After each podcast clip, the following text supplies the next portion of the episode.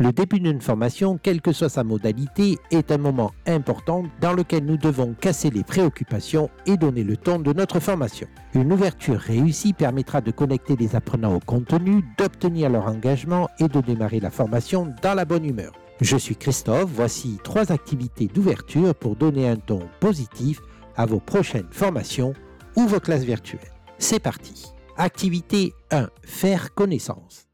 Cette activité en trois étapes vous permettra de connecter les apprenants au contenu de la formation, de réveiller des socles pour optimiser la mémorisation et d'obtenir rapidement l'engagement et l'adhésion des apprenants. Que votre formation soit en présentiel ou à distance, cette activité est un wow moment. Étape 1. Demandez aux apprenants de réfléchir à une connaissance qu'ils possèdent déjà sur la thématique de votre formation. Puis, leur proposer de la noter sur un tableau blanc dans le cadre d'une classe virtuelle ou sur un paperboard dans une salle de formation. Une fois que toutes les connaissances sont notées, leur demander d'annoter leur prénom à côté de toutes celles qu'ils possèdent aussi. Rappelez-vous, ils ont pu noter qu'une seule connaissance. Peut-être que celles de leurs collègues sont aussi des connaissances. Étape 2. Présenter le programme en mettant l'accent sur les nouveautés et les bénéfices apprenants de chaque séquence s'assurer de faire le lien avec les connaissances notées par vos apprenants, comme par exemple Luc, Sophie et Virginie, vous connaissez la règle d'une ouverture de formation. Je vous propose, moi, dans cette séquence, 21 nouvelles activités prêtes à l'emploi pour compléter votre boîte à outils, etc., etc.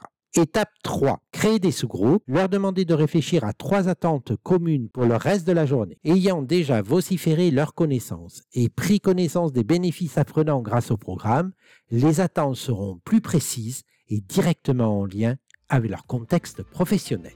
Activité 2. L'idée force. Voici une activité de réouverture de formation à utiliser à l'ouverture du second jour en présentiel ou à l'ouverture de la seconde classe virtuelle lors d'une e-formation. Cette activité en deux étapes vous permettra de connecter les apprenants au contenu de la formation en seulement 6 minutes chrono. Formidable. Étape 1. Donnez une minute aux apprenants pour noter sur un post-it ou similaire les trois top idées de la veille. Après une minute, leur demandez de sélectionner parmi les trois idées celles qu'ils mettront en place immédiatement. Allouez 30 secondes supplémentaires pour ce choix.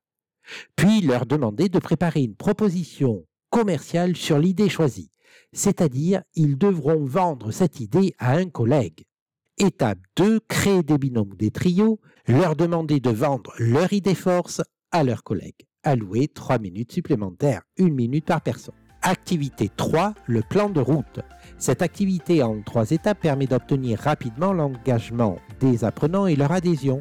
Elle permettra aussi en quelques minutes de les connecter les uns aux autres pour démarrer la formation sur un ton positif. Étape 1, remettre à chaque apprenant une feuille A4 vierge ou leur demander de se connecter avec leur feuille dans le cas d'une classe virtuelle. À l'ouverture de la formation, leur demander de plier ce document en quatre. Grâce au pliage, les apprenants auront créé un document à quatre cases totalement égales. Étape 2.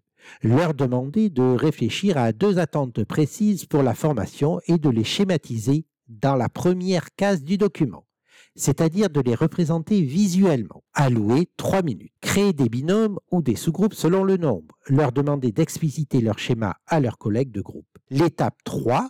Avant de la pause du matin ou après chaque séquence dans le cadre d'une classe virtuelle. Leur demander de noter dans la case 2 les bénéfices apprenants des découvertes réalisées le matin. Proposer la même activité après le lunch dans le cadre d'un présentiel. La dernière case permettra aux apprenants de noter leur plan d'action en fin de journée ou à la fin de la classe virtuelle. Pour terminer, je vous informe que vous trouverez mon cadeau du jour un peu plus bas sur cet espace avec les trois activités en version téléchargeable. Également, le Conseil 324 s'est associé à ce podcast en vous offrant une activité de clôture intitulée Votre prénom pédagogique. Vous allez adorer. C'était Christophe pour Eureka Podcast.